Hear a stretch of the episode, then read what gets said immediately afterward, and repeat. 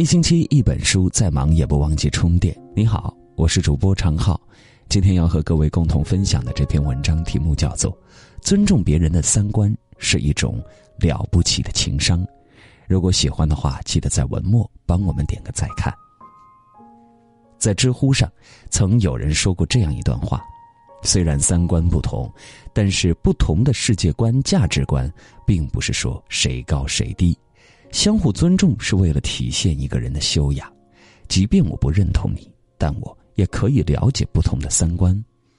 我们总在强调要跟三观相合的人在一起，其实，在这个世上没有完全相同的两片树叶。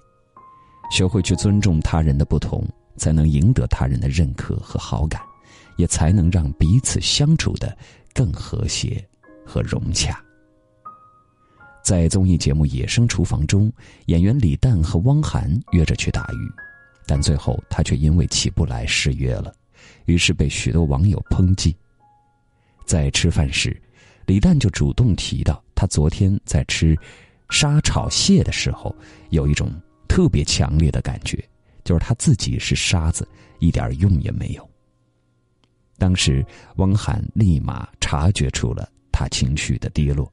于是立马回道：“大海没了沙子，它就是沙滩；大海的美就减了一半了。”但李诞还是觉得有些过意不去的说：“螃蟹去掉沙子会变得很好吃，就如没有自己这个节目会更好看。”汪涵又说道：“沙子弄到眼睛里很不舒服，但是把它弄出来，往往是带着泪水。”其实李诞当时已经决定了离开节目，此话说出来后，在场的所有嘉宾都面面相觑，但汪涵却回答：“但那是个成年人，成年人做的决定，我们都要尊重。”其实，一个真正高情商的人，从来不是强行去给别人灌输自己的三观，但他一定懂得给别人下一个台阶，留一份体面。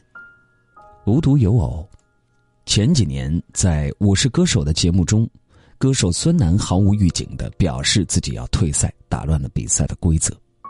面对着突如其来的状况，汪涵立马圆场道：“对于一个优秀的歌手，说出在决赛时退出比赛的决定，那一定是摊上事儿了，而且是摊上大事儿了。作为一个直播主持人，我没有打断南哥的讲话。”虽然我有权利，但是我尊重一个成熟男人的决定。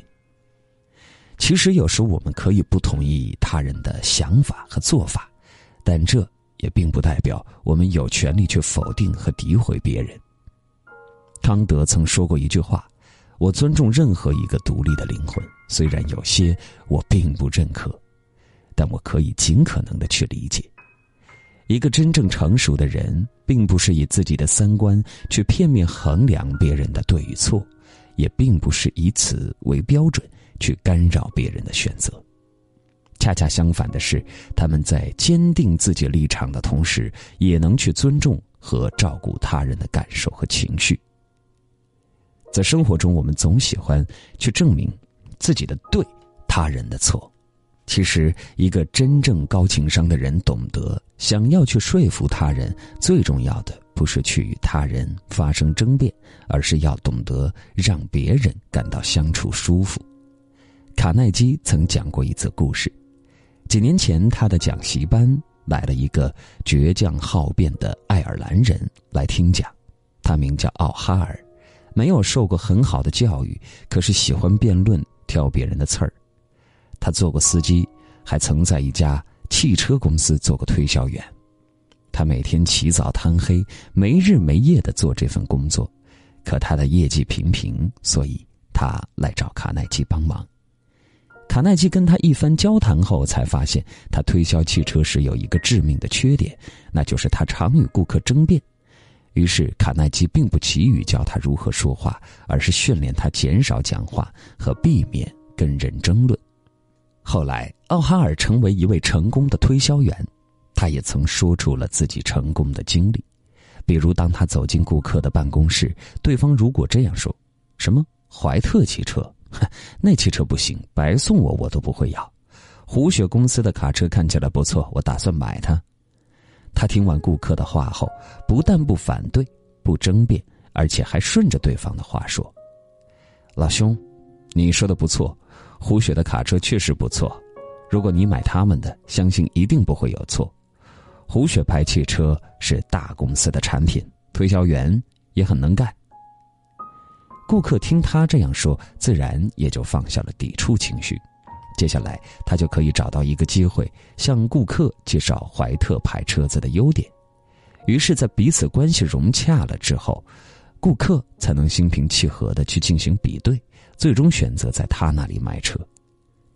富兰克林曾说过一句话：“辩论、反驳或许会让你得到胜利，可那胜利是短暂、虚幻的。”有一样东西你永远得不到，那便是你在对方心中的好感。其实，无论想要做成任何事儿，都要学会先做人。大多数时刻，我们不会去支持一个总是去反驳自己的人，但却会把更多的信任留给那些真正尊重自己的人。有一句话说：“改变自己是神，改变别人是神经病。”有时，我们常常会试图以自己的习惯和三观去改变别人。其实，懂得去尊重别人的不同，才能更融洽的相处。反之，你越是强势，越容易拉开彼此之间的距离；越是偏执，越容易让彼此的关系出现更大的裂痕。在电视剧《欢乐颂》中，曲筱绡是富二代。从小鬼灵精怪，不学无术，非常好动，喜欢热闹的社交。但赵医生出生于高级知识分子家庭，是一个年轻的博士，非常好静。